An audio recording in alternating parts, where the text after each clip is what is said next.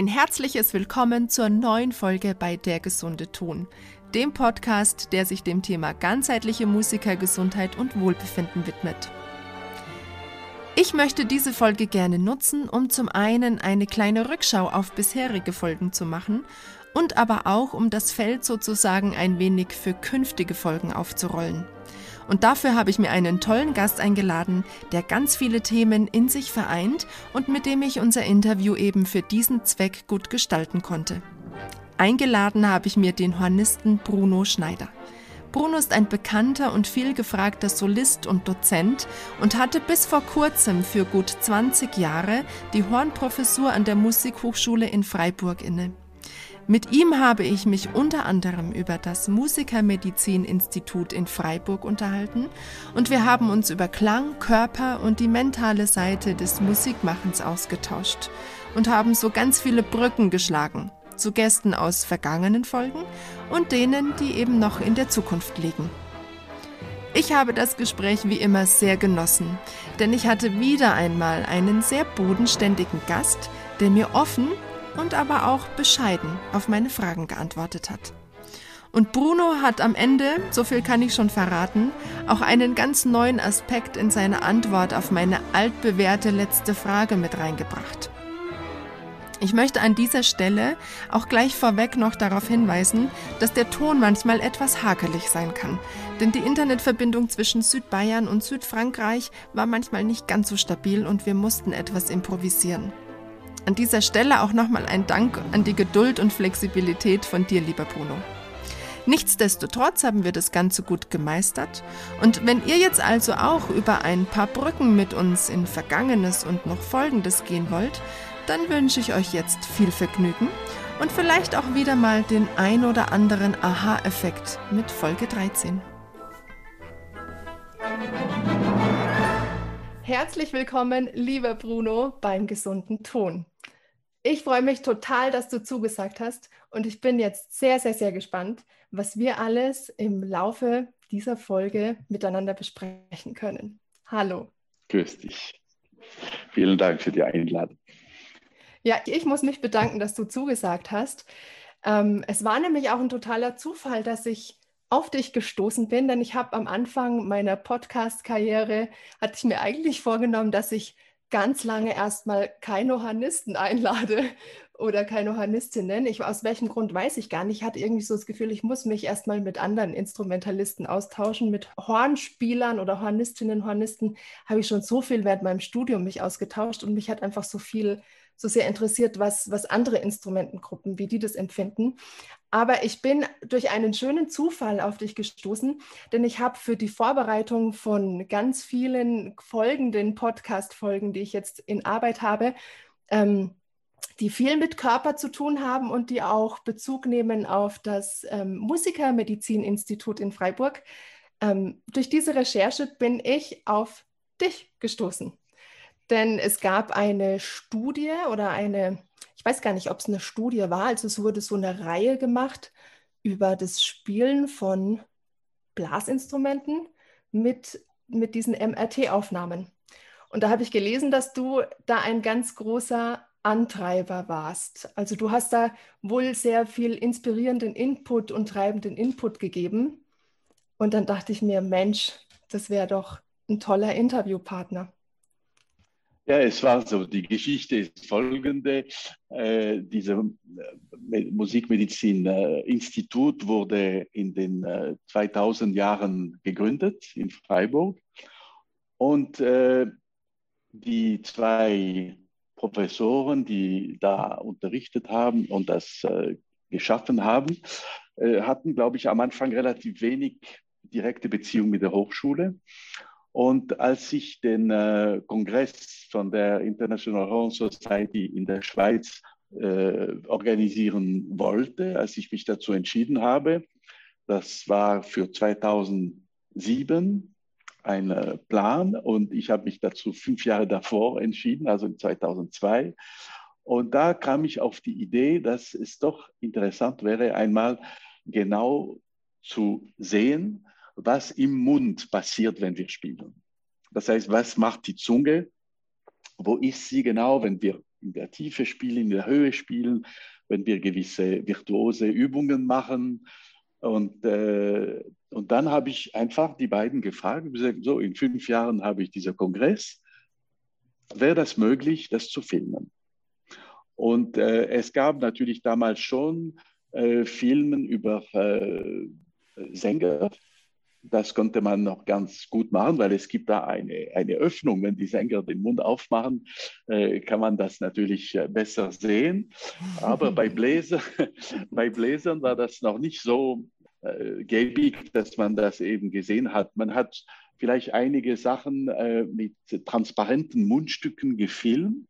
Mhm. Vielleicht hast du das einmal gesehen, wo man ja, genau. ein bisschen was sieht, wie die Lippen zum Beispiel genau schwingen und vibrieren und so. Genau, genau. Aber äh, wirklich, wie die Zunge gearbeitet hat, hat man nicht gesehen.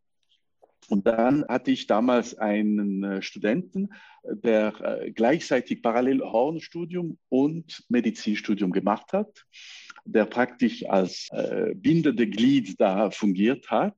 Mhm. Und, äh, und dann haben wir überlegt, wie das möglich wäre. Und dann kam natürlich die, die Scanner-Technologie äh, in Frage. Und da haben wir gesagt, wir können kein Metall mitnehmen da drin, das ist ja ein Magnet, oder? Äh, also da haben wir ein äh, Horn aus Plastik fabriziert, ja, mit einem Plastikmundstück und so einen Gartenschlauch praktisch mit einem kleinen Becher. Und äh, dann noch die nächste Schwierigkeit war, dass äh, damit man das filmen konnte, also es ist eigentlich kein richtiger Film, also das sind eher Bilder, damals war es, glaube ich, äh, pro Sekunde sieben Bilder, also noch nicht so viele wie jetzt, oder? Und, ähm, und man ist im Liegen und hat noch eine, wie eine Art äh, Metallmaske um den Kopf, ja, so, oder eine Plastikmaske um den Kopf, damit man eben diese Bilder machen kann. Und, ähm, und es ist alles relativ eng und so weiter.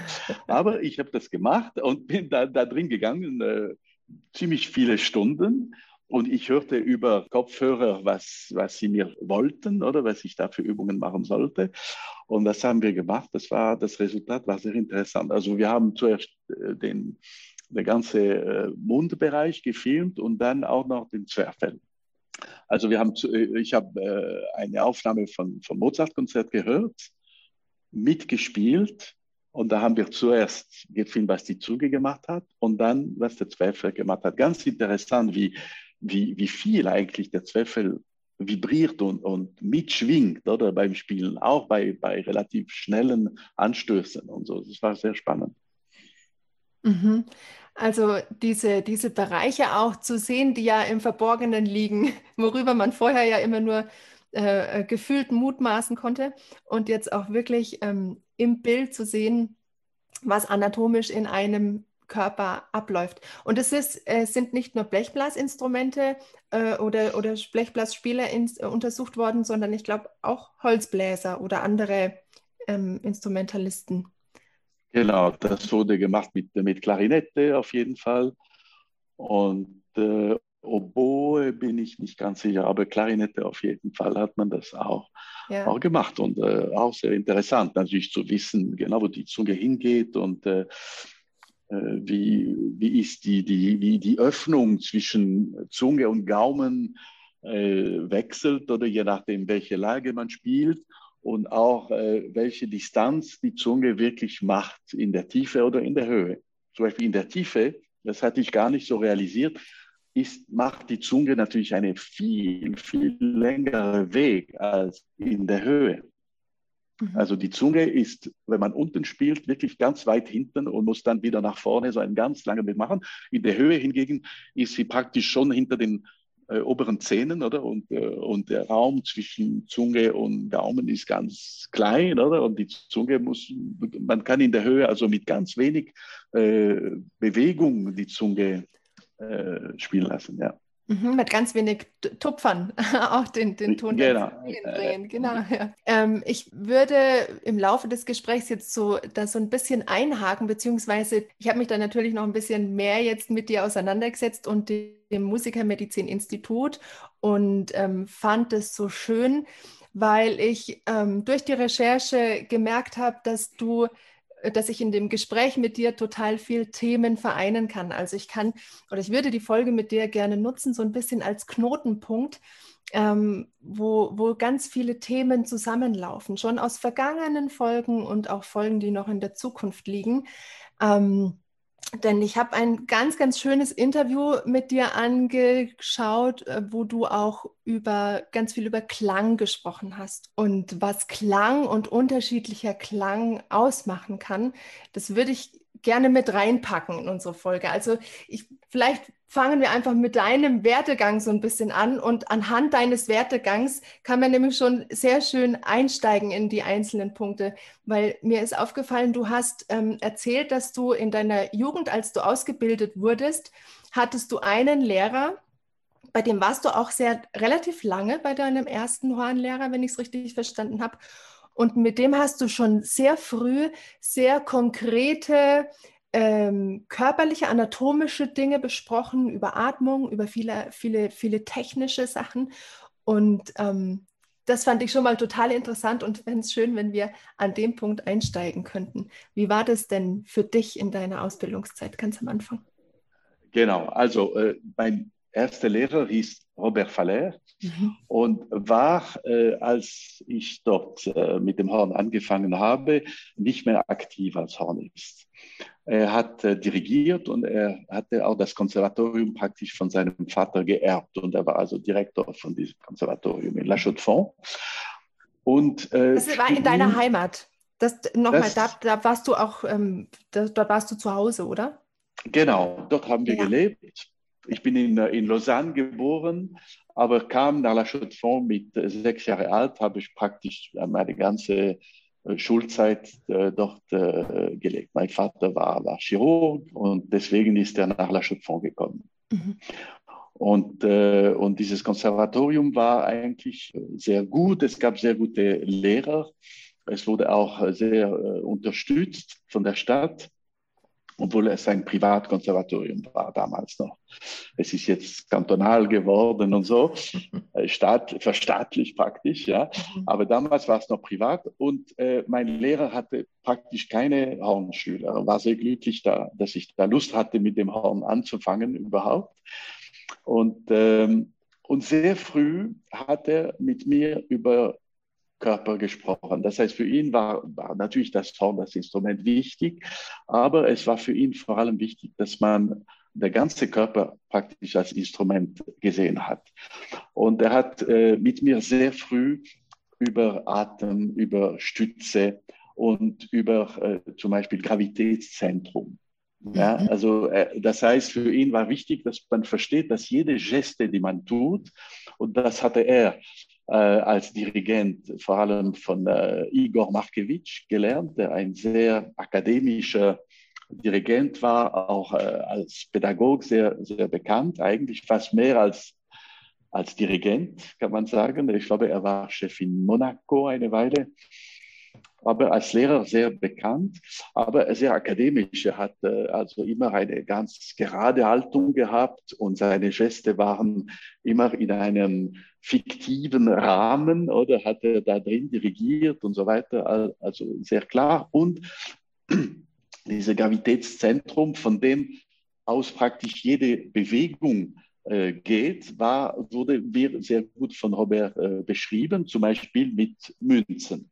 Also äh, auf dem Tisch eine, eine große Münze und eine kleine Mütze hingelegt.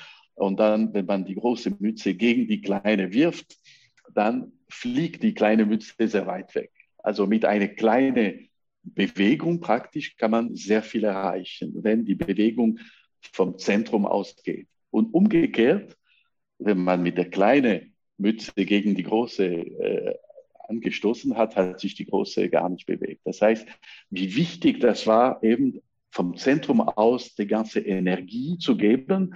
Und da hat er mir auch sehr viele sportliche Beispiele genannt. Er selber hat sehr viel Fußball gespielt. und, äh, und, äh, und das ist auch ein Beispiel. Also ein, ein guter Fußballer, man sieht das, oder ein guter Tennismann hat nicht eine Bewegung, die, die vom, von der, von der äh, direkt vom Arm losgeht, sondern man merkt, das geht richtig vom Zentrum vom Körper, oder?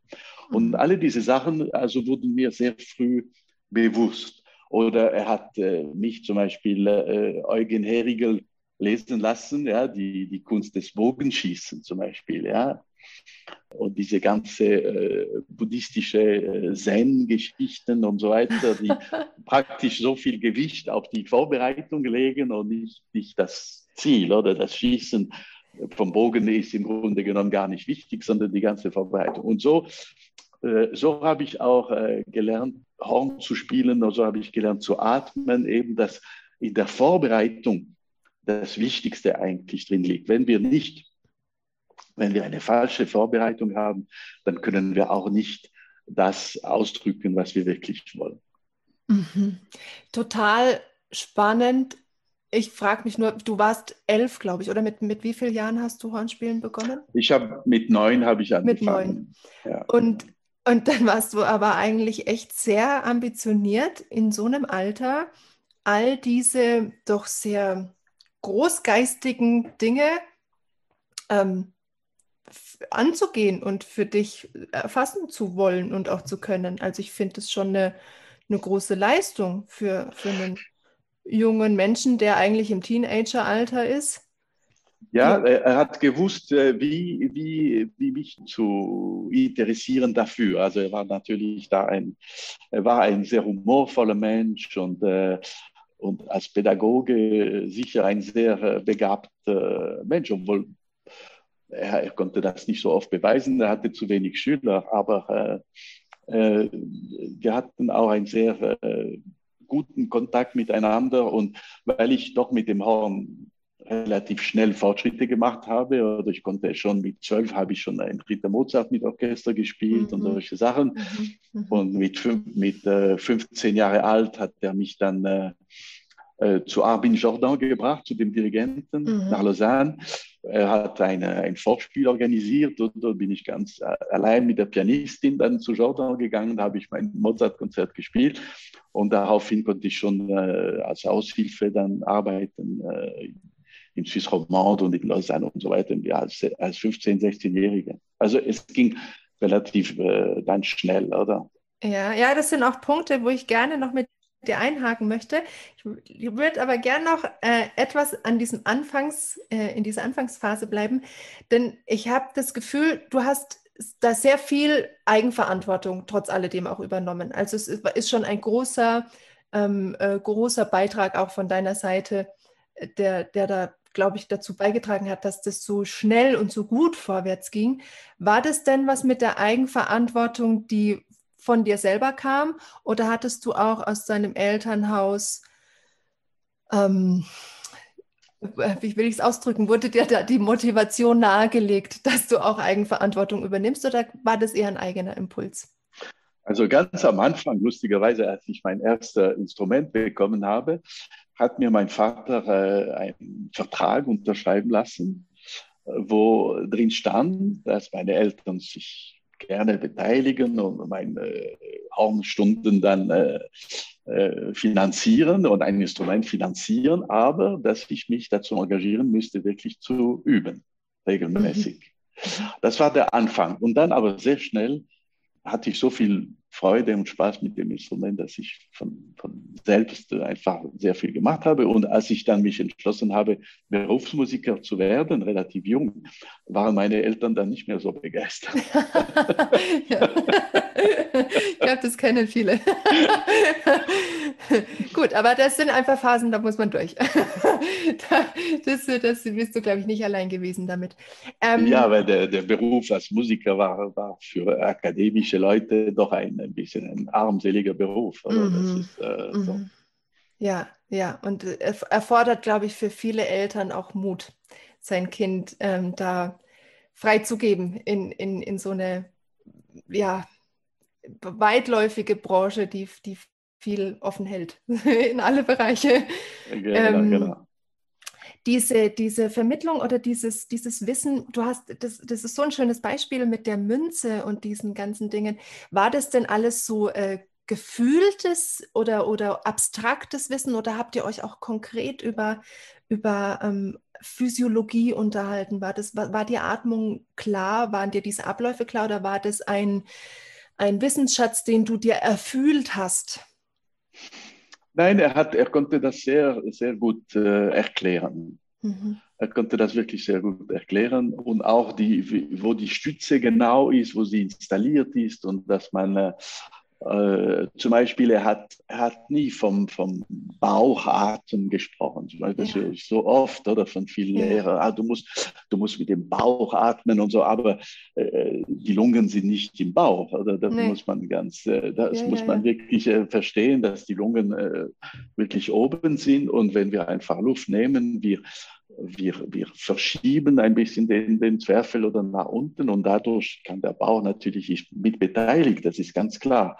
Aber die Stütze an und für sich ist viel höher, als man oft denkt, oder? Mhm. Was, was, was tief ist im Bauch, das ist eben diese, äh, diese äh, Gravitätszentrum, oder? Das ist diese, diese Zentrum, von wo aus jeder Impuls losgeht, aber auch mit dem Atmen mhm. kommt dieser Impuls von da. Ja?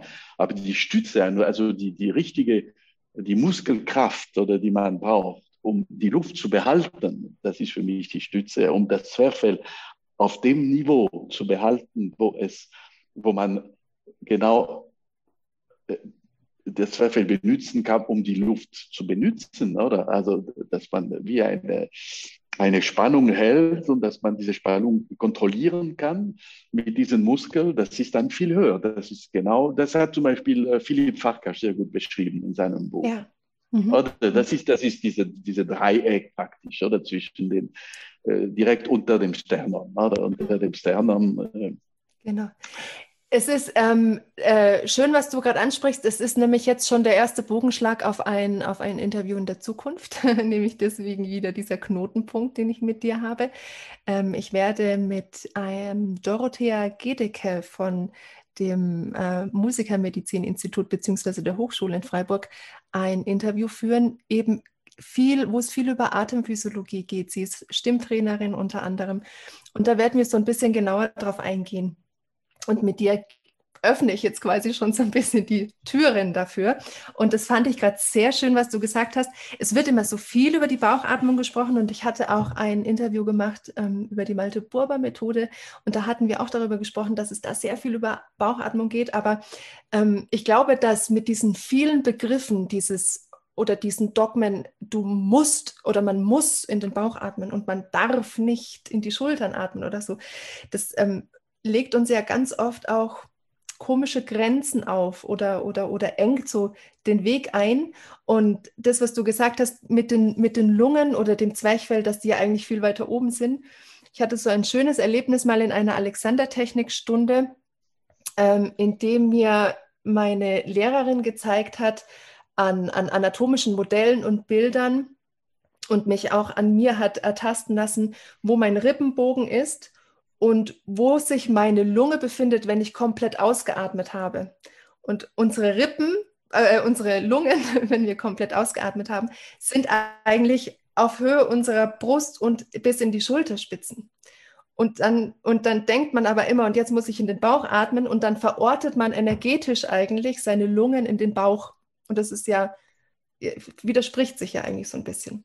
Aber mit dem Gravitätszentrum, was auch wieder so ein Brückenschlag zu der Folge mit der Resonanzlehre ist, da wird auch ganz viel über diesen Körperschwerpunkt, nennen die es. Ich glaube, das ist das, was du meinst mit, mit Gravitätszentrum. Gravitätszentrum, das ist für mich der Punkt im Körper, den wir, den zum Beispiel die Akrobaten im Zirkus äh, bewegen können. Ja. Oder um die Balance zu finden, ja, genau. Sie können, Sie können diesen Schwerpunkt äh, äh an eine andere Stelle legen und so und, und damit ganz äh, für uns von außen ganz äh, unglaubliche Balanceakten machen und so. Oder mhm. das ist für mich das äh, Gravitätszentrum. Mhm. Oder wenn man sieht einen, einen guten Musiker, ein guter Geiger, Cellist oder Dirigenten und so weiter, man sieht, oder ein Sportler, ein guter Sportler, ein Roger Federer, ja. man merkt, dass alle seine Gesten wirklich vom Körperzentrum ausgehen. Mhm. Ja? Ja. Und nie direkt von einem Gelenk, oder? Sondern immer genau. vom, vom der, der, Befehl ist dann von, von unten und so. Und es gibt eine, eine Eleganz oft zu den äh, Bewegungen, auch eine Verständlichkeit. Und für Dirigenten zum Beispiel ist es ganz wichtig, weil weil das, die müssen uns atmen lassen, oder mit ja. der Geste. Ja. Oder? Also wenn ein Dirigent ganz trocken einen Ansatz gibt, der nur vom, vom Gelenk ausgeht, das ist, das ist, äh, man erschreckt ja richtig, oder? Ist, äh, hast du, hast du, hast du ein, eine, eine Strategie, wenn du unter Dirigenten gespielt hast oder spielst, ähm, die, die, das, die das nicht so machen, die dich irritieren? Ich habe mich selber dirigiert. Im, ja. beim, beim Spielen oder beim Spielen. Ich habe mir mhm. selber meine Einsätze gegeben und dann ja. Nur mit, mit Gehör gearbeitet und ja. so habe ich auch meine Homegruppe dann äh, geführt oder mit, mhm. äh, aus deinem Schwerpunkt. Ja. Aus meinem Schwerpunkt, genau. Sehr schön. Hast du jemals ähm, so Techniken ähm, selber auch ähm, erlebt oder angewendet wie Alexander Technik Feldenkreis? Hattest du Berührung mit so etwas? Ich habe Berührung damit gehabt. Es hat mich interessiert, einmal äh, Unterricht zu nehmen mit Alexander Technik. Ja. Und, die, und das war in Genf und die, die Dozentin für Alexander Technik ist dann äh, gekommen ins Konzert und dann hat sie mir gesagt, eigentlich kann ich dich nur als Beispiel äh, im Unterricht nehmen, aber äh, ich kann dir nichts lernen. Ja, so. ich habe es mir schon gedacht, weil es ist, was du erzählst, es klingt, ähm, ich dachte mir schon, du hast, du hast irgendwie einen Draht zu manchen Dingen gehabt, die, die ganz natürlich in dich reingefallen sind, glaube ich. Es ist also so, so, so ein natürlicher Fluss. Und man, man, man merkt es. Also ich finde, man hört, man hört am Klang, ob es aus einem Schwerpunkt und aus einer schwingenden Masse kommt oder ob jemand sehr viel Arbeit aufbringen muss, um, um sein Instrument zum Klingen zu bringen. Und ich finde, ich finde es so schön, äh, jetzt an, an, deiner Biografie so ein bisschen sich oder dass wir uns das so entlanghangeln. Ähm, denn ich habe das Gefühl, dass durch diese, durch diese, durch dieses Auseinandersetzen mit diesen Dingen und dieser Sicherheit auch eine ganz starke mentale Sicherheit bei dir entstanden ist. Oder dass gar nicht erst irgendwelche Unsicherheiten entstehen konnten. Sehe ich das richtig? Das ist, das ist richtig. Also die, äh, für einen Hornisten äh, ist natürlich eine, eine gewisse Maß an gesundem Selbstbewusstsein äh, sehr wichtig, oder? Weil, weil, äh, weil man äh, man muss natürlich immer an seine Qualitäten zweifeln und man muss daran arbeiten und äh, man muss nie denken, dass man einfach ein fertiges Produkt ist und dass man so gut ist und so weiter. Man kann immer, man kann immer sich verbessern und es muss auch immer werden, das muss immer das Ziel sein.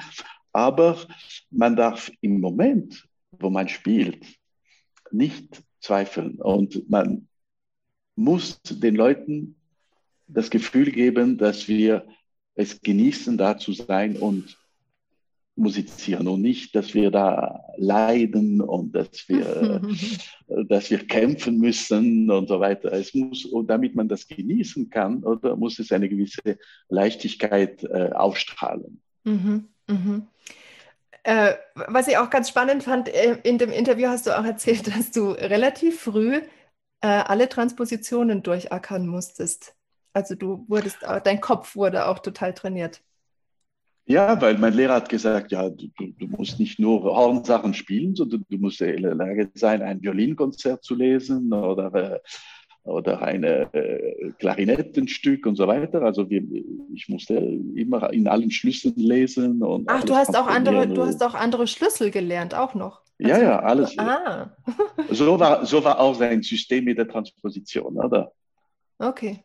Ja, also wir haben also mit dem, mit dem, äh, mit dem äh, also man sagt Clé d'ut auf Französisch, ja, diese, diese ja. C-Schlüssel, oder, die man variieren Aha. kann. Und dann haben wir das äh, so mit der Transposition, hat er das mir so erzählt. Das war auch für mich ein, immer ein bisschen, äh, wenn ich nicht so viel geübt hatte oder nicht so gut vorbereitet war, habe ich meinen Lehrer dann auf solchen Sachen dann lanciert und dann hat er sich am Büro gesessen, er war ganz glücklich und dann hat er mir in meinem Heft dann äh, gezeichnet, diese ganze Transposition und erklärt und so weiter. Ja. ja. Ja, siehst du, das war bei mir nämlich ganz anders. Mir hat das nie jemand erklärt. Ich hatte aber auch nicht nur einen Hornlehrer, ich hatte zig Hornlehrer. Und ich hatte ganz viele Phasen, wo ich gar keinen Lehrer hatte, weil bei mir in meiner Region sind die sowieso Tauben gekommen und gegangen.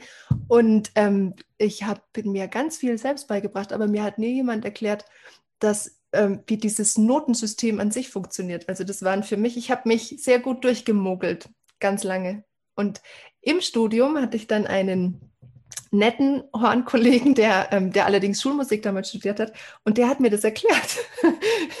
und da war ich zum ersten Mal so, aha, das ist ja sehr spannend. Für mich hat es aber ganz lange sehr viel Unsicherheit reingebracht.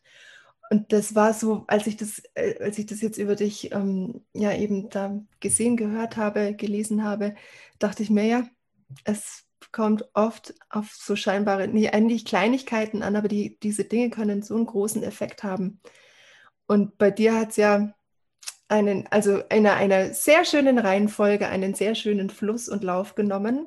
Und so hast du es dann auch, wie du vorhin schon gesagt hast, du hast mit 13 dann dein erstes Mozart-Konzert gespielt und mit 15 schon Solokonzert und mit 17 hast du dann einfach mal den ganzen Ring schon gespielt. Genau, noch Instrument. Ja. ja, mit Peter Mag. Und das war auch eben, natürlich, da muss man transponieren oder auf die ja. Tuba und, äh, und ja. in B und so weiter. Aber eben, es ist gegangen. Also, ja, aber, dafür, aber ich, bin ja, ich, bin, ich bin jetzt nicht der einzige Hornist. Darum, darum geht es gar nicht. Deine Bescheidenheit in allen Ehren. Es geht jetzt nicht darum, eine, eine äh, äh Bruno Schneider Huldigungsfolge zu machen, sondern es geht darum aufzuzeigen, ähm, dass ich fand, also du stehst für ganz viele andere. Und ich glaube, ganz viele können sich ähm, äh, ja auch, auch damit wiederfinden, was du sagst.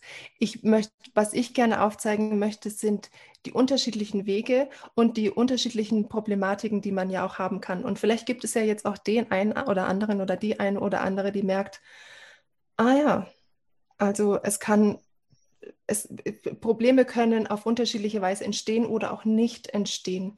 Und auch für ähm, ganz viele Zuhörer, die gar nicht aus der Musikszene kommen und die gar nichts mit Musik zu tun haben. Ich glaube, für die ist es auch einfach interessant, mal zu erfahren, mit was für Dingen sich Musiker eigentlich auseinandersetzen müssen.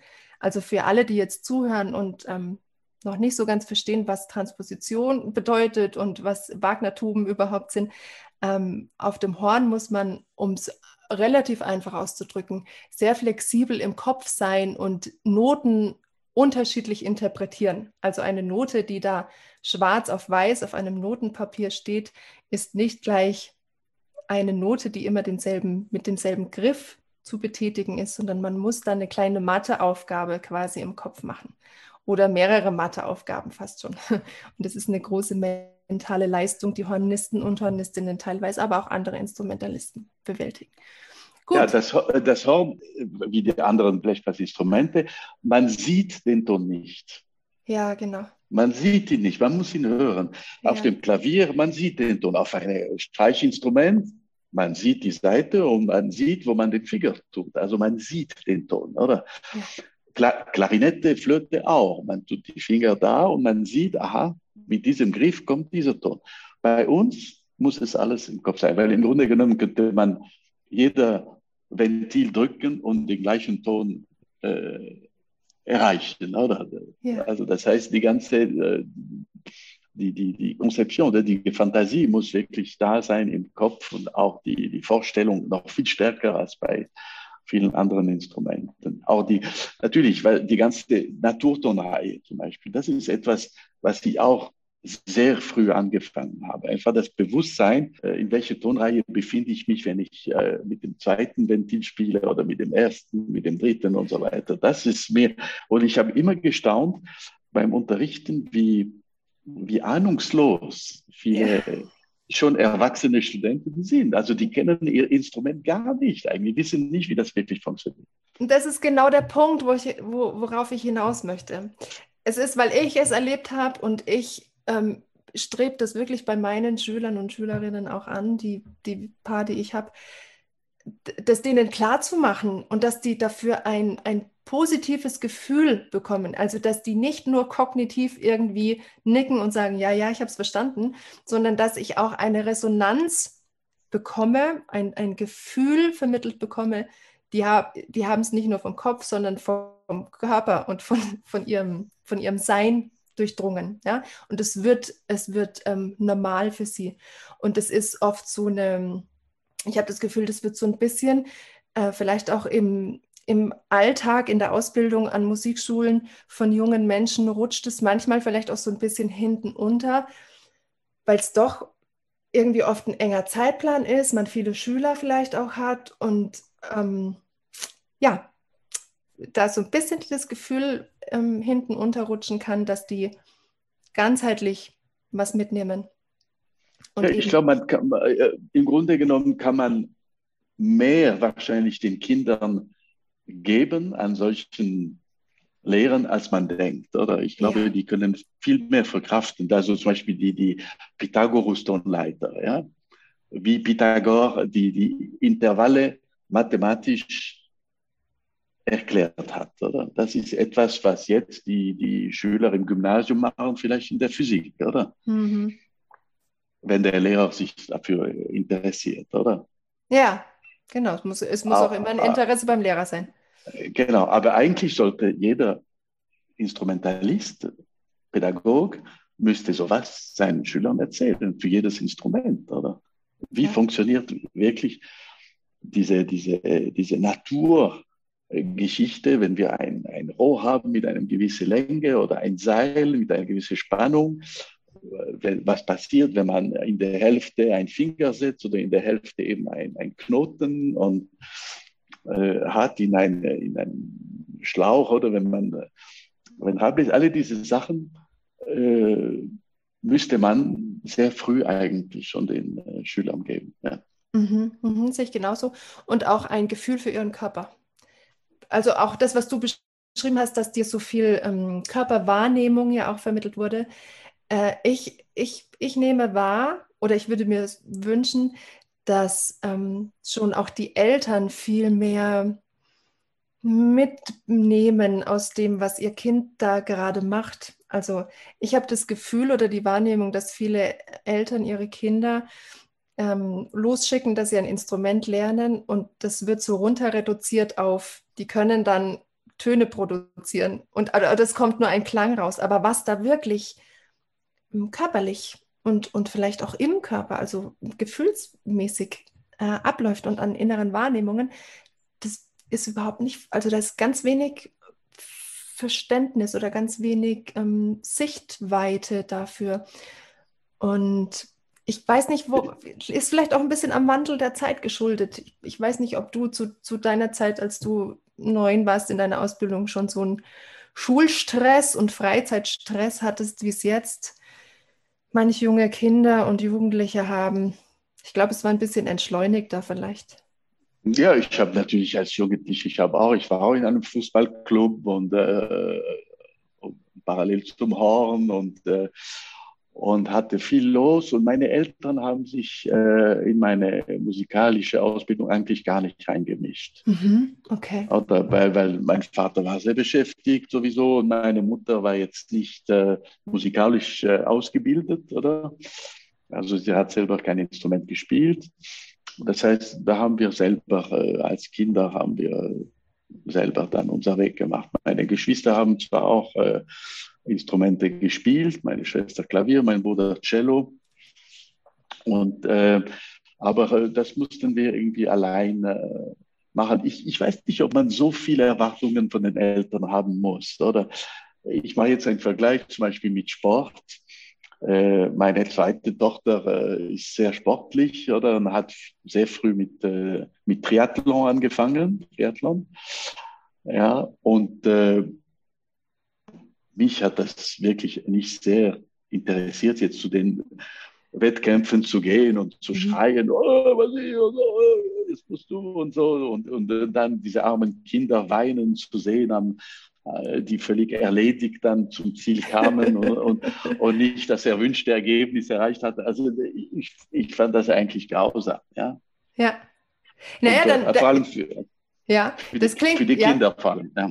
Mhm. Ja, es klingt ja so ein bisschen äh, äh, genau das, was ich eigentlich meinte. Nee, also ich meinte nicht dieses Teilnehmen an den, an den Kindern, wenn die irgendwelche Konzerterfolge oder so haben, sondern dass, dass dass ähm, sich damit auseinandersetzen, was macht mein Kind da eigentlich gerade. Also es macht ja, es ist ja irgendein Prozess, der stattfindet.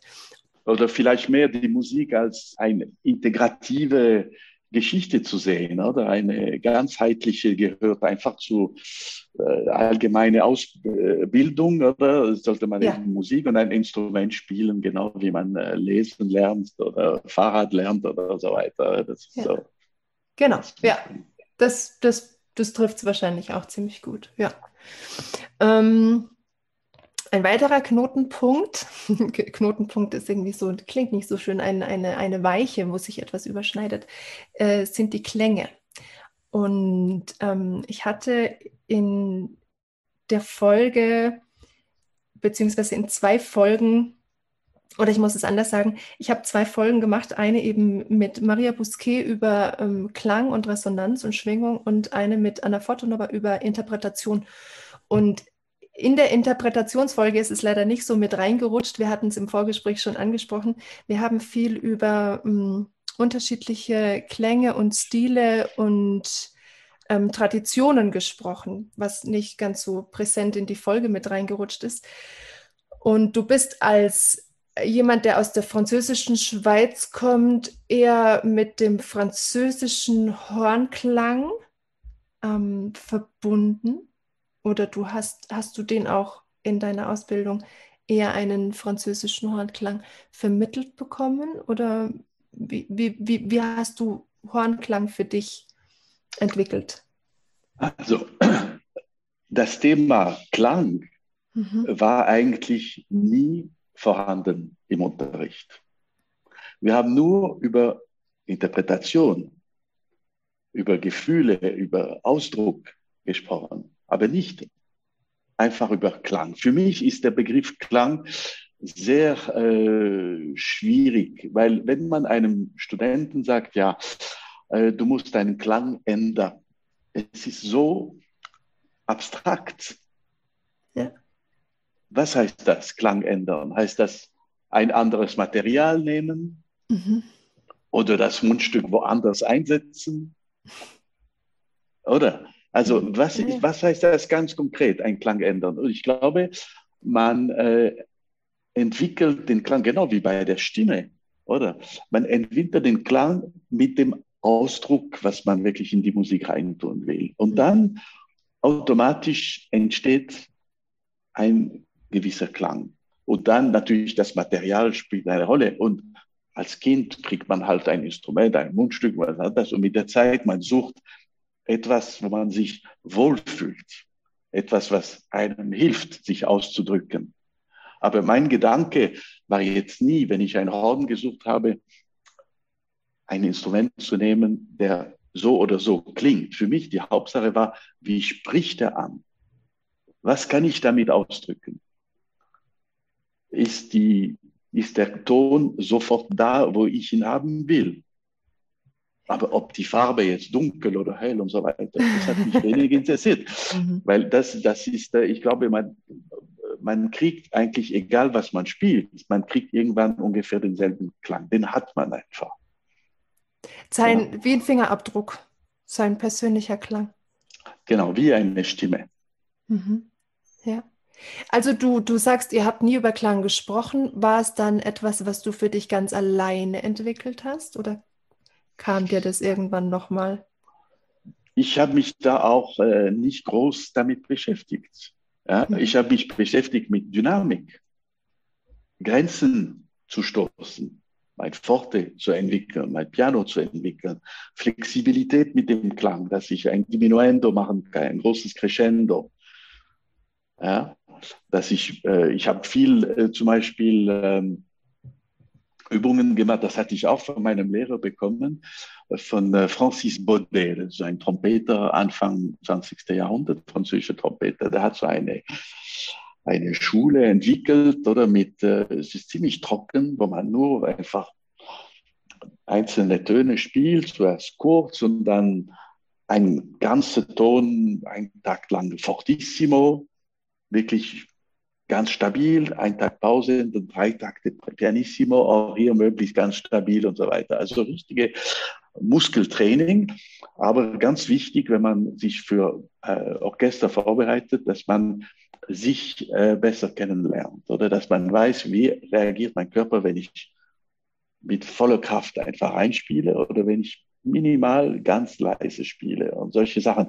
Aber ich, und ich habe probiert da, okay, ein, mein Fort, dass mein Forte gut geklungen hat, aber ich habe auch probiert, so laut zu spielen wie möglich, um zu sehen, was passiert dann. Oder mit, mit mir und mit dem Instrument, ab wann ist dann Schluss, oder sagt das Instrument so, das ist die Grenze, man kann nicht mehr weiter. Und dann das alles integriert in der, in der Musik, oder? Aber ich habe nie abstrakt über Klang gedacht. Mhm, also immer, immer reflektiert in Verbindung, wieder ganzheitlich mit deinem ganz, mit deiner ganzen Wahrnehmung, mit, mit deiner Körperempfindung, mit allen, allen Sinnen und allen Fühlern, die du so hattest. Genau. Und ich finde, das ist sehr, äh, das ist ein bisschen die, die englische oder die amerikanische Schule, dass man sehr viel über Klang spricht. Auch man sagt auch äh, in Amerika, man sagt nicht, äh, du hast sehr schön musiziert, sondern man sagt, you sounded great. Ja? ja you sound great. I love your sound. I love your sound. Aber eigentlich, die meinen damit, deine Musikalität gefällt mir. Oder? Das finde ich viel schöner als I love your sound. Because äh, äh, für mich geht das nicht um den, um den Klang, um den Sound allein. Zum Beispiel auch wieder etwas, was für mich auch ein bisschen ein Mythos ist, dass man sagt, ja, äh, es ist wichtig, dass äh, alle im Orchester, eine Horngruppe, dass alle dasselbe Instrument spielen. Mhm. Ja, mhm. ich finde, das ist, das ist Quatsch. Also das ist im Gegenteil, das ist kontraproduktiv, oder? Sondern man muss, das ist genau wie wenn ich sagen würde zu einem ganzen äh, Streichorchester, ihr müsst alle denselben Stradivarius spielen. Ja? Ja, ja, ja, und, und jede Geige klingt ganz individuell und, und, und, das ist das Instrument und auch die Art, wie man vibriert und so weiter. Nicht jede Geige hat dasselbe Vibrato. Oder? Und das gibt natürlich der, der ganze Spektrum dann und die ganze, äh, äh, das, die ganze Fülle von einem Orchester lebt von diesen verschiedenen Klängen. Und das ist bei der Raumgruppe genauso. Als ich in München war, zum Beispiel im Bayerischen Rundfunk, ich glaube, jeder von uns hatte ein anderes äh, Instrument gespielt, andere, andere ja. Marke und ganz andere Systeme und so. Und jetzt ist es ein bisschen eine Mode geworden. Vielleicht ist es auch von den gewissen Hornfabrikanten eine gewisse Marketingstrategie oder dass man dann mal sagen, die unterstützen diese Hornisten, die spielen dann unsere Marken ganz. Aber äh, persönlich äh, habe ich mich äh, nie da in diese, in diese Spalte rein äh, bin ich reingegangen. Ich habe mhm. mich nie sponsern lassen von einer Marke zum Beispiel. Also. Mhm. Ähm, glaubst du, es kann auch was mit, mit äh, der Interpretation durch Dirigenten zu tun haben oder, oder die, die, die Entwicklung auch von Aufnahmetechnik und all diesen Dingen, dass sich dass das so ein, so ein gewisser Druck auch entstanden ist, dass alles, alles sich so angeglichen hat über einen langsamen Prozess? Ich glaube, das ist vieles ist wirklich Marketing. Mhm. Oder, und dann wird das praktisch zu, eine, zu einem Muss. Ja? Aber am Anfang, wenn man ganz objektiv sieht, ist es ist es nicht äh, relevant.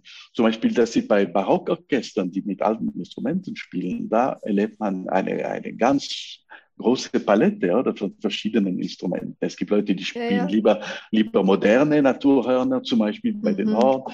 Andere spielen lieber alte und historische und so weiter. Und das ist nicht so ein Thema, dass alle das gleiche Instrument spielen. Überhaupt nicht. Im Gegenteil. Oder da sucht man noch mehr die, ja, ja.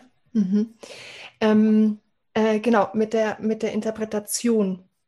Also wenn wir über Interpretation sprechen, ja, das Wort ja. überhaupt Interpretation. Äh, eines ist ganz natürlich wichtig bei der Musik, weil ohne den Interpreten kommen die meisten Leute gar nicht am Genuss von der Musik. Ja. Und, und das ist die einzige Kunst, die so ist. Wenn Sie wenn man in eine äh, Kunstausstellung, Bilderausstellung geht, kann man die Bilder ansehen und so weiter. Auch jemand, der keine, keine Ahnung hat, kann die Bilder in echt sehen. Und er kann verstehen, was er verstehen will. Er braucht keinen Interpret zwischen das Bild und ihm. Oder ein Buch kann ich lesen, hundertmal lesen, dasselbe Buch, das bleibt dasselbe Buch, dieselben Wörter. Ein Theaterstück kann ich auch lesen. Und mit ein bisschen Fantasie kann ich mir die Rollen vorstellen. Ja? Bei der Musik ist das Publikum völlig abhängig vom Interpret. Deswegen müssen wir auch interpretieren. Deswegen ist unsere Rolle ganz, ganz wichtig, weil wir sind wirklich Vermittler. Oder? Ohne uns gibt es keine Musik. Mhm. Und ich glaube, viele realisieren das gar nicht, ja? wie wichtig das ist und wie wichtig ist, dass man natürlich den Text sehr treu äh, schaut und so weiter. Das ist ganz klar. Aber dass man auch seine Seele mitbringt, oder? Mhm. Sonst kann man, kann man, wenn man nur den Text spielt, ganz, das können Roboter auch machen. Ja. Das können Roboter, das können Maschinen machen. Das ist kein Problem. Aber die, die Seele muss man immer spüren. Und nur dann ist die Musik wirklich interessant.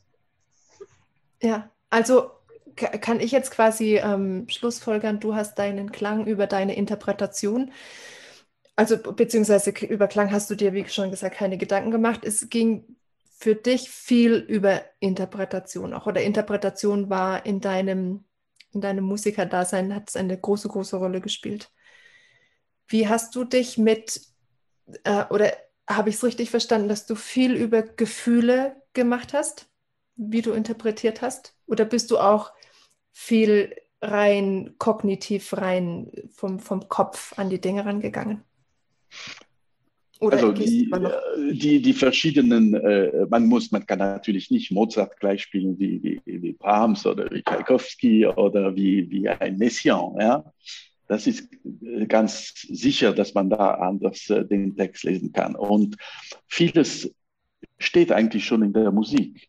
Da muss man gar nicht so viele Beispiele hören, sondern wenn man wirklich die Musik liest, und zwar ganz genau, dann versteht man eigentlich, was da gemeint ist. Und, und dadurch kommt natürlich die Interpretation, äh, wie, ich will nicht sagen automatisch, aber man, äh, oder man, wenn man sieht, äh, zum Beispiel Appel an der Stelle von Messiaen, man versteht sofort, dass es eigentlich nichts zu tun hat mit der Musik von Mozart.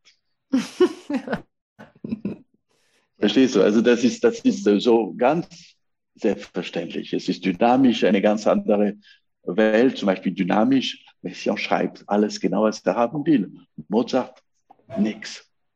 Oder es gibt bei den Hornkonzerten praktisch null Dynamik ja. beim Horn. Das heißt, das muss man alles selber mit der Fantasie und spüren oder mit, der, mit einer Melodie, eine Phrase spüren, ist das jetzt etwas energisch oder ist es etwas Trauriges oder ist es etwas Glückliches oder ist es etwas Zärtliches.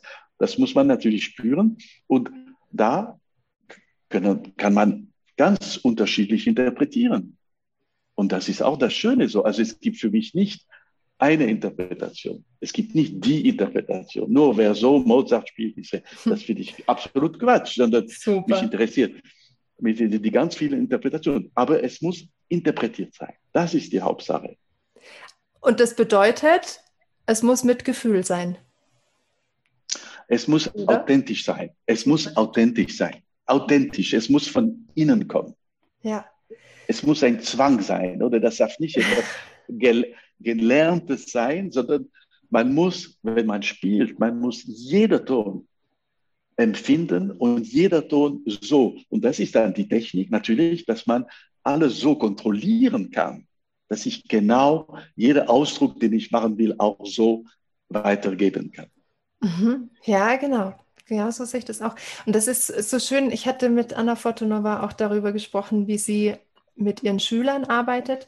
Sie hatte so einen schönen Ansatz. Sie hat mir erklärt, wenn sie kleine Schüler hat und die manchmal auch so eine, ähm, so eine Hürde zu nehmen haben, wo sie ein bisschen demotiviert sind, dann macht sie gerne, dass sie ähm, fragt, was würdest du gerne ausdrücken? Welche Emotion möchtest du? Was ist gerade vorherrschend? Und dann sucht sie zu dieser Emotion ein Stück. Also als Musikwissenschaftlerin hat sie natürlich auch nochmal ein, eine Riesenbibliothek in ihrem Kopf.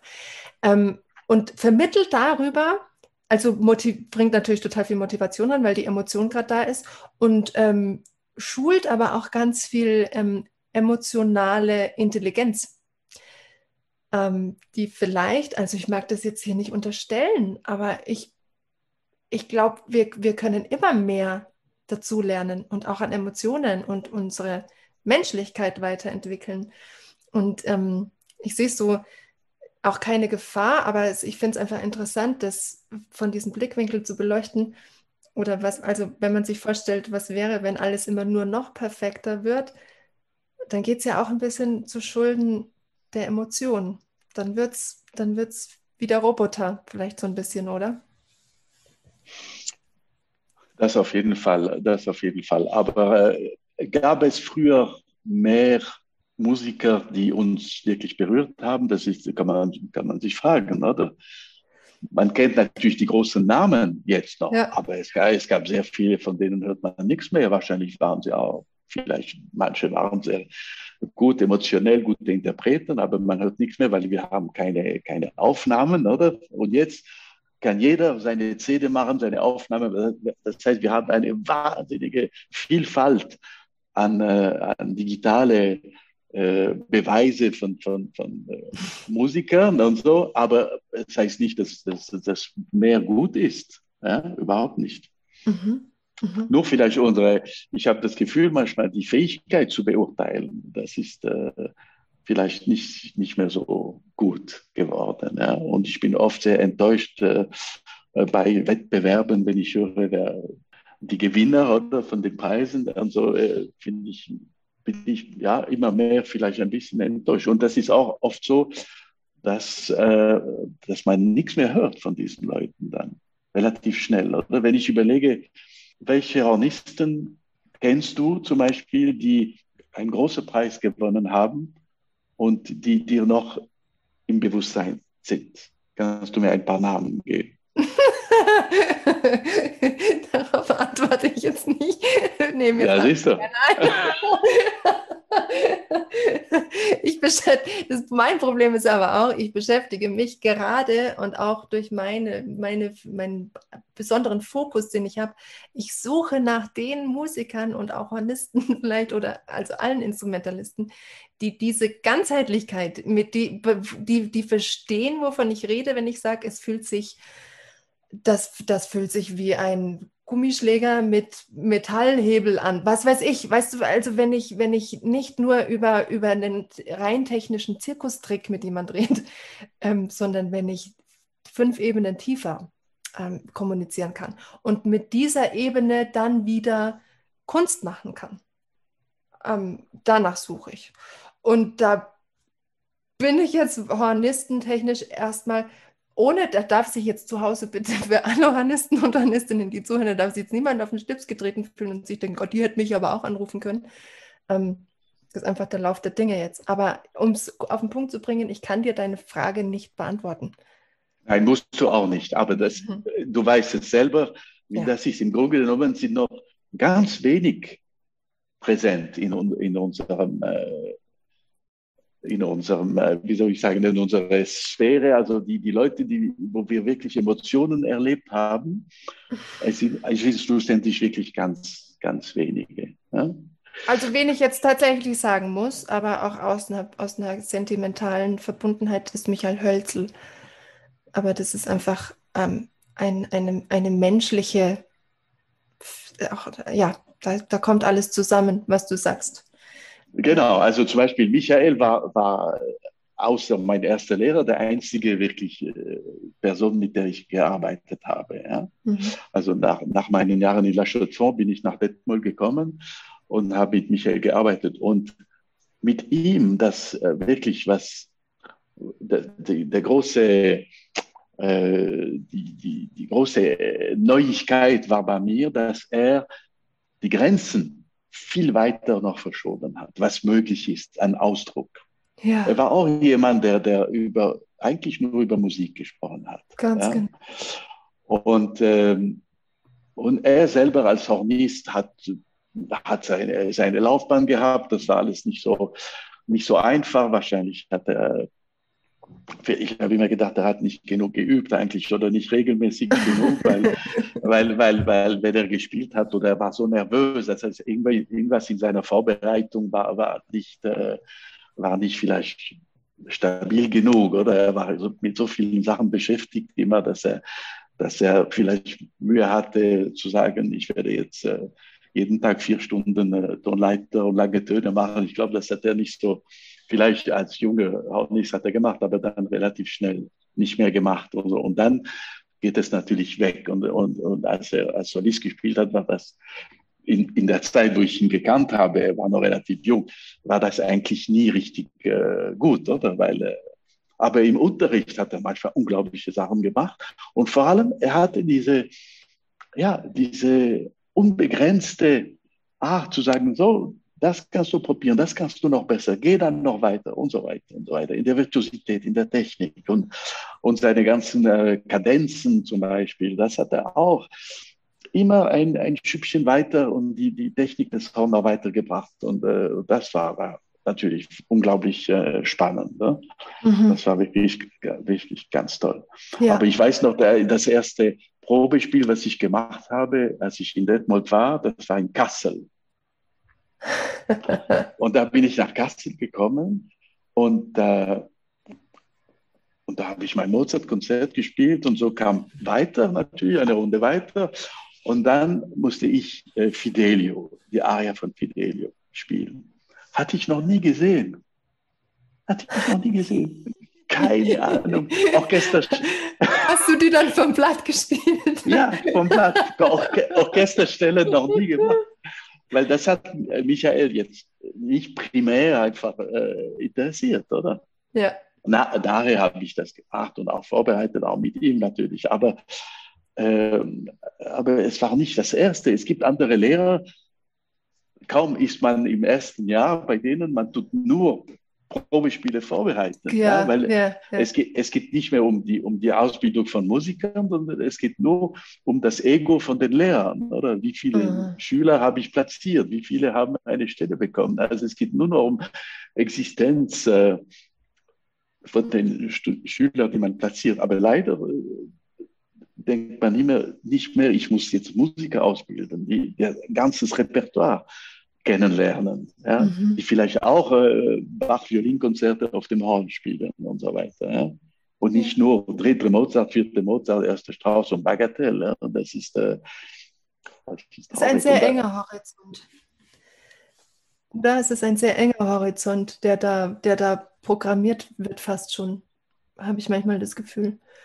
Und das, das war auch, das war auch so, ein, so ein Punkt, der mir wichtig war, auch in dem Interview mit der Anna, ähm, die Frage zu stellen oder auch mal die Frage an Musiker zu richten, warum mache ich das überhaupt? Was ist meine Motivation? Und habe ich mir überhaupt über Interpretation schon mal Gedanken gemacht? Und habe ich mir überhaupt schon mal Gedanken gemacht, wie mein, wie mein Gefühl zu etwas ist und wie meine körperliche Empfindung zu etwas ist? Oder trainiere ich wirklich nur jetzt seit geraumer Zeit ein Kunststück ein? Ein, ein, ein, ein, ein, ein Trick. Genau, ja? genau. Ich glaube, das ist ganz eine, eine feine Linie, wo man abkippen kann. Im Grunde genommen sollte jeder Musik studieren können, die er möchte. Ja. Oder ohne jetzt an, nur an Beruf zu denken. Wenn, wenn jemand jetzt äh, Medizin studieren will oder Philosophie, vielleicht die Mediziner denken eher an einen Beruf dann irgendwann. Aber wenn ich jetzt äh, Soziologie oder Philosophie oder Psychologie studiere, denke ich sofort an den Job, den ich dann haben werde? Eigentlich nicht. Oder? Warum ist es so mit der Musik? Ja. Und ich, find, ich finde oft die Leute, die, die jetzt nicht unbedingt das Ziel haben, ich will einen Job als Musiker im Orchester, möchte ich dann in Herford als dritter Hornist sitzen und so weiter, das sind oft die viel interessanteren Leute. Aha. Und die dann, die dann, die dann vielleicht ganz was anderes im Leben machen, aber die haben auch ein Recht auf dieses Studium und auf diese, oder genau wie beim Sport. Es gibt viele Leute, die sogar beruflich Sport machen für eine Zeit lang, ja. Und dann mit den Jahren müssen die was anderes machen, weil der Körper vielleicht nicht so auf diese, diesem Niveau bleiben kann und dann machen sie ganz andere Sachen. Aber dadurch, dass sie den Sport gemacht haben, diese Disziplin gelernt haben und den Umgang mit ihrem Körper, haben sie ein ganz anderes Leben. Mhm. Total. Also ich kann das auch nur bestätigen, dieses, dieses Instrument Horn, ähm, was, was mir in meiner Jugend auch ja überhaupt nicht so äh, standardmäßig beigebracht und vermittelt wurde. Ähm, und dann im Studium, als ich plötzlich mit Dingen konfrontiert wurde, die meinen Horizont ja dermaßen aufgesprengt haben, aber nicht nur mein, mein, mein Kopfhorizont, sondern mein Körperhorizont, also meine ganze Körperwahrnehmung. Ich habe so viel, äh, so viele Farben, wenn ich es jetzt mal in Farben, ja, so viele Farbnuancen dazugelernt und in meinen Malkasten mit reinbekommen. Ich möchte das nie mehr missen. Und ich hatte es auch bei der Anna im, in der Folge gesagt, ich, mir ist egal, ob es jetzt auch für mich als Freistaat, also nicht egal, ich, klar hängt da immer irgendwie Existenz und Geld und so mit dran, aber ich möchte mich nicht daran messen, was für vermeintliche Erfolge ich habe, sondern für mich ist das Erfahren, diese, diese körperliche Erfahrung vor allem von Musik machen, so irre, dass ich damit nie aufhören kann. Also ich, ich würde verhungern und verdursten, ohne zu verhungern und zu verdursten. Und ich habe das natürlich zu einem großen Teil äh, dem Michael zu verdanken, aber auch ganz, ganz klar, ähm, der Eric hat da sein, sein Riesen ähm, wahrscheinlich fast noch einen größeren Anteil, mir diese Körperlichkeit vermittelt zu haben. Und ich, mir wurde da ein Riesenkosmos eröffnet. Und das war, das war mein eben mein, mein Gedanke oder meine Frage. Stellen sich diese Fragen, stellen die sich genug? Oder ist die Motivation zu oft bei vielen zu, zu sehr auf ein, auf ein Erfolgsziel gerichtet? Auf die wenigen Solostellen, die es noch gibt und auf die wenigen Preise und die, die, die ja, ich habe das Gefühl, es muss immer noch, noch irgendwie eins obendrauf toppen und ich weiß gar nicht, wo, wozu. Ich finde das schon, dass es äh, etwas begrenzt ist, das Studium. Ja. Und, äh, und das ist sehr schade, weil wir, wir können nur ein Leben lang als Musiker glücklich sein, wenn wir auch eine breite Ausbildung haben und wenn wir erstmal wirklich nicht nur unser Instrument kennenlernen und wenn wir auch natürlich mit dem ganzen Körper im Einklang sind mit dem Instrument. Mhm. Ja, man sieht, man sieht so viele, so viele Musiker jetzt quer alle Instrumente, die doch mit der Zeit so viele Probleme bekommen. Das, das ist auch ein Grund, warum wir diese sehr erfolgreiche äh, Musikmedizin-Institute haben. Oder? Genau. Weil, weil, weil so viele Musiker irgendwann äh, nicht mehr können. Ja. Oder? Und das ist natürlich ein, äh, nicht so ein gutes Zeichen. Ja. Mhm. Das ist, das ist ein sehr, sehr schöner Bogen, den du schlägst, denn auf das Musikermedizin-Institut wäre ich jetzt auch nochmal ähm, zurückgekommen. Die, diese, also ich finde das total äh, schön, dass diese Institute äh, immer mehr werden und auch ihre Fachbereiche immer äh, sich weiter auffächern und dass es nicht nur in so Forschungsbereichen bleibt, sondern dass es auch wirklich Verknüpfungen, Verbindungen gibt mit, ja, mit den Hochschulen. Also dass da die Kooperation so richtig erfahrbar auch ist mit den Lehrenden. Wie war das denn zu der Zeit, als, als das ähm, Institut entstanden ist? Hattest du das Gefühl, das ist von allen ähm, wahrgenommen worden und von allen als eine Bereicherung wahrgenommen worden? Oder war das eher etwas ähm, aus, nach außen gelagertes? Äh, ich glaube, der, der allererste Anfang war ein Wunsch ein bisschen von der Hochschule, äh, sich äh, aus der Masse hervorzuheben. Also wir haben ein Angebot mehr. Wir haben dieses Institut. Und, ähm, und vor allem, er hat gemerkt, dass, äh, dass immer mehr Musiker solche äh, Rat suchen ja, mit, mit Problemen. Also es ist mehr, es war nicht von vornherein gedacht, dass wir sagen, wir machen ein Musik, Medizininstitut, der eine, eine Ausbildungsbasis da machen muss, sondern das war mehr eine direkte Verbindung mit dem Spital oder war eine der, der, der äh, wo das Institut diese, diese Verbindung hat zum Spital. Das heißt, es kommen wirklich auch Patienten nach Freiburg, um mit den Ärzten von diesem Institut zu, zu arbeiten. Ja. Mhm. Also das war mir dieser, dieser Wunsch so nach außen. Ja. Und äh, dann mit der Zeit hat man natürlich die, die Kurse organisiert oder Seminare, wo alle Studenten gehen müssen, wo sie mehr über ihren Körper gelernt haben und so weiter. Aber da habe ich, muss ich ganz ehrlich sagen, nie wirklich eine ganz große, breite Begeisterung gespürt. Mhm. Ja, also ich glaube, die, die, die, die Wichtigkeit von dem Institut ist immer noch mehr nach außen und eben für Menschen, die tatsächlich Probleme haben, die dann dahin mhm. kommen. Aber, aber als, als breite Ausbildung hat das relativ wenig äh, Impact gehabt. Vielleicht irre ich mich da das war auch, was ich von meinen Studenten hörte. Also die waren, die gingen zu diesen Seminaren, aber die haben nicht richtig verstanden, warum eigentlich. Mhm, ja. Mhm. Das ist auch meine Wahrnehmung. Ich habe auch immer wieder mit vielen darüber gesprochen und, und viele haben mir auch auf die Antwort äh, auf die Frage geantwortet, was sie denn gerne anders gehabt hätten oder was sie sich wünschen würden, was sich verändert. Ähm, da haben eben viele geantwortet, dass sie in der Ausbildung das irgendwie gerne mehr vermittelt hätten, aber dass es oft zu, zu abstrakt ist. Also der Wille ist da, aber es scheint noch nicht der gute Zugang dazu zu sein. Und das ist ja, vielleicht entwickelt sich da ja auch immer mehr. Und ich glaube, dass der Bedarf und, und, und die Nachfrage total da ist, auch von, von, diesem, von diesem Erfahren. Und ähm, ja, ein, ein Teil meines oder ein, ein Anliegen meines Podcasts ist ja auch, auf solche Themen einfach aufmerksam zu machen und den Spotlight immer wieder mal so auf so Punkte zu richten, die gerne, die gerne so ein bisschen als unwichtig zwischendurch hingestellt werden. Aber ich glaube gar nicht, dass die so unwichtig sind. Weil, wie du schon gesagt hast, ähm, man hört es immer wieder, dass gerade der Körper als erstes gerne mal streikt.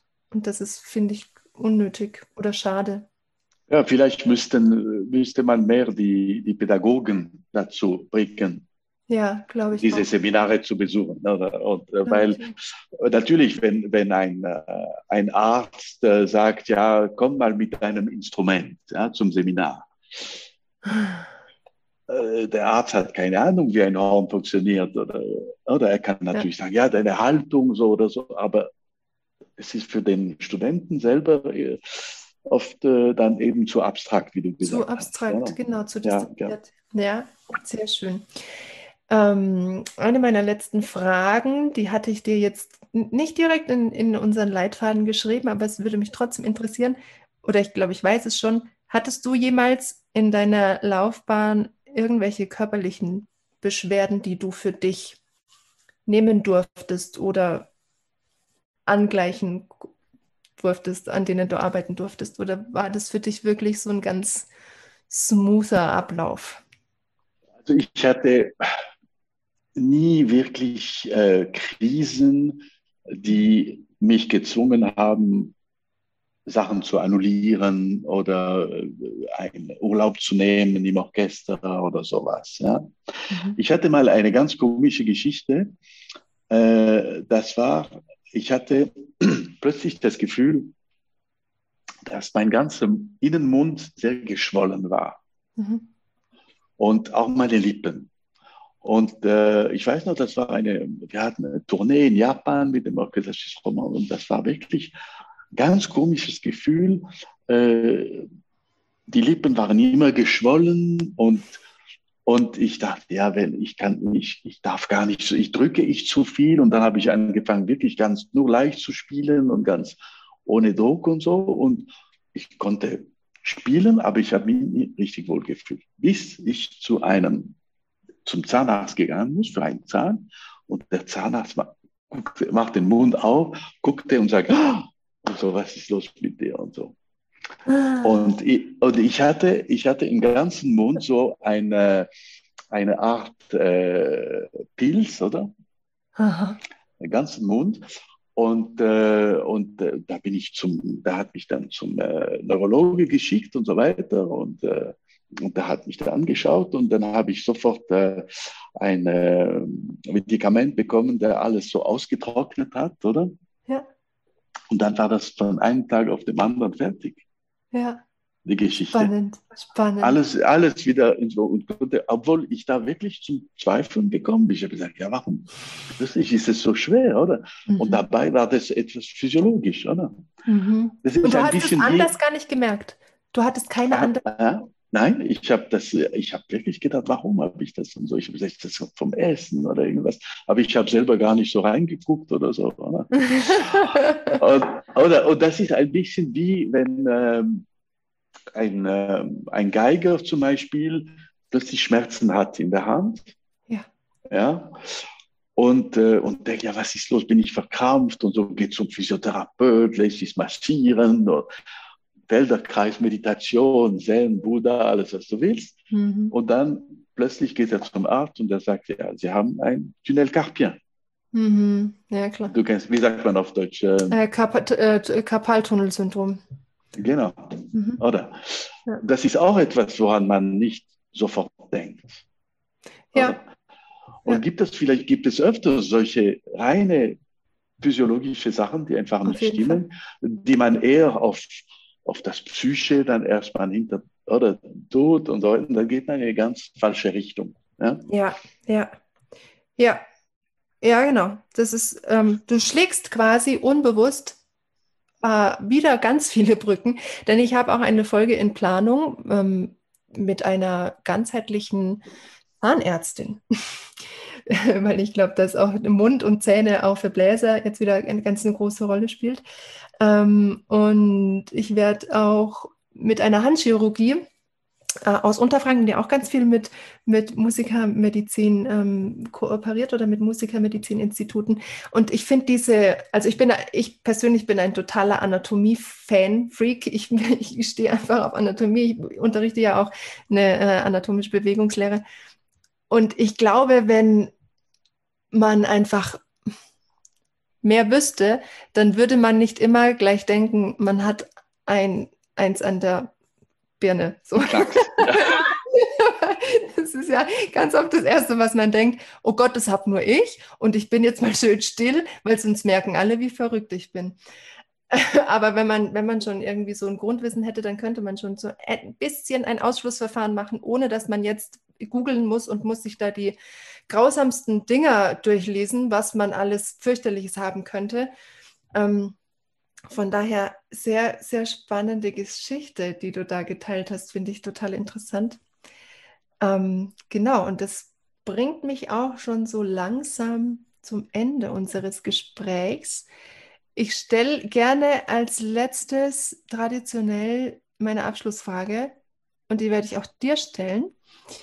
Ähm, ich weiß nicht, ob du dir Gedanken darüber gemacht hast oder ob du jetzt spontan darauf antwortest. Die Frage lautet, was deine Definition von einem gesunden Musiker oder Menschen ist oder beidem. Erstmal kann ich das nicht so trennen. Ein. Mensch und ein Musiker, wir sind Musiker und auch Menschen. Und es gibt auch musikalische Menschen Ja, menschliche, und menschliche Musiker. sehr gut, sehr gut. Äh, aber für mich ist, äh, ich glaube, wenn man im Alter die Musik immer noch liebt, die Emotion der Musik immer noch versteht und genießen kann, das ist für mich das Schlüssel äh, zum Glück, würde ich sagen, als Musiker. Ja? Das ist für mich gesund sein. Das heißt, wenn man das noch genießen kann. Wenn, wenn ich jetzt im Alter sage, ich will, also ich bin weg vom Orchester, ich will nichts mehr davon hören, ich will keinen Ton mehr hören, das ist äh, und so weiter. Das heißt, man hat so gelitten, man war so in Spannung die ganze Zeit, dass man, da, dass man das nie wirklich genossen hat und so. Das finde ich sehr traurig. Das ist ungesund. Wenn ich aber mit dem Alter sagen kann, gut, ich spiele jetzt vielleicht nicht mehr mein Instrument, weil ich zu faul bin, um jeden Tag zu üben oder es gibt andere Sachen, die mich interessieren, aber ich kann immer noch die Musik genießen. Und so, das ist dann wirklich sehr gesund. Das heißt, ich bin glücklich mit meiner Wahl als Musiker gelebt zu haben. Das ist wahrscheinlich äh, für mich gesund sein. Ja. Und als Mensch, es ist natürlich immer äh, schwer. Für mich das Glück ist nicht ein Ziel an sich. Glücklich sein ist kein Ziel, sondern das Ziel ist eher, die Schwierigkeiten des Lebens zu überbrücken, zu schaffen. Ja, alles, was, was wir in den Weg bekommen, und ich habe privat sehr viel in den Weg bekommen, mhm. das zu meistern und immer noch das Leben zu lieben, das ist für mich das, äh, das Ziel und das, das kann einen glücklich machen. Aber das Glück an und für sich, auch materielles Glück sowieso, ist äh, alles uninteressant eigentlich. Ja. Habe ich gut geantwortet? Du hast, Genügt das? Du hast, du, hast sehr, du hast sehr gut geantwortet. Sehr schön geantwortet, sehr inspirierend. Diese Antwort gab es so noch nie. Also du ähm, machst eine ganz neue Tür auf, ganz viele neue Facetten. Lieber Bruno, ich Vielen Dank für dieses schöne Gespräch, dass du dich da bereit erklärt hast, mit mir diese vielen Brücken und Kreuzungen und Knotenpunkte zu schlagen und zu entdröseln und ähm, ja, so ein bisschen mit mir den Blick auf die vergangenen Folgen und die künftigen Folgen und deinen Werdegang und das alles irgendwie in Verbindung zu bringen. Danke, ich danke dir. Ich danke dir ganz herzlich und äh, dass du so schön über Michael Hölzert gesprochen hast. Das werde ich heute Abend noch mitnehmen und äh, an vielen schönen Momenten mit ihm äh, denken. Äh, das ist wirklich äh, sehr schön. Ich glaube, er hat sehr viele Leute sehr geholfen und, äh, und musikalisch viele an ihren Grenzen geführt. Und das war seine große Stärke. Ich glaube, das resoniert jetzt mit sehr vielen da draußen. Vielen Dank. Wunderbar. Das war also Folge 13 mit meinem Gast Bruno Schneider. Man hat vielleicht schon rausgehört, dass die nächsten Folgen etwas mehr in die Physiologie, also den Körper hineingehen werden. Ein Themenbereich, der denke ich für alle Instrumentengruppen und musikalischen Fächer, aber natürlich auch für alle Nichtmusiker interessant sein könnte. Wenn euch das Thema genauso interessiert und fesselt wie mich, könnt ihr auch gerne vorweg schon einmal auf meinem YouTube-Kanal vorbeischauen. Dort stelle ich, bisher einmal im Monat, Informationen über Anatomie und Physiologie zur Verfügung. Ich freue mich jetzt schon total auf die kommenden Folgen, in denen ich euch mit unterschiedlichsten Blickwinkeln mit in den Körper hineinnehmen werde. Aber natürlich alles in Maßen, also keine Angst, es wird häppchenweise und Stück für Stück geschehen und immer wieder Abwechslung dazwischen herrschen. Solltest du dich jetzt aber schon in diesem Thema mit deiner eigenen Geschichte wiederfinden können oder vielleicht auch mit einem anderen Thema, das Bezug auf Musikergesundheit nimmt, und solltest du diese auch mit mir und allen anderen teilen wollen, dann melde dich doch gern bei mir. Ich möchte diesen Podcast nämlich gerne auch dafür nutzen, mehr über Menschen und Musiker und deren Geschichten zu erfahren und mit anderen Interessierten zu teilen. Also trau dich gerne. Bis dahin wünsche ich dir und euch alles Gute und gesunde Töne. Eure Veronika.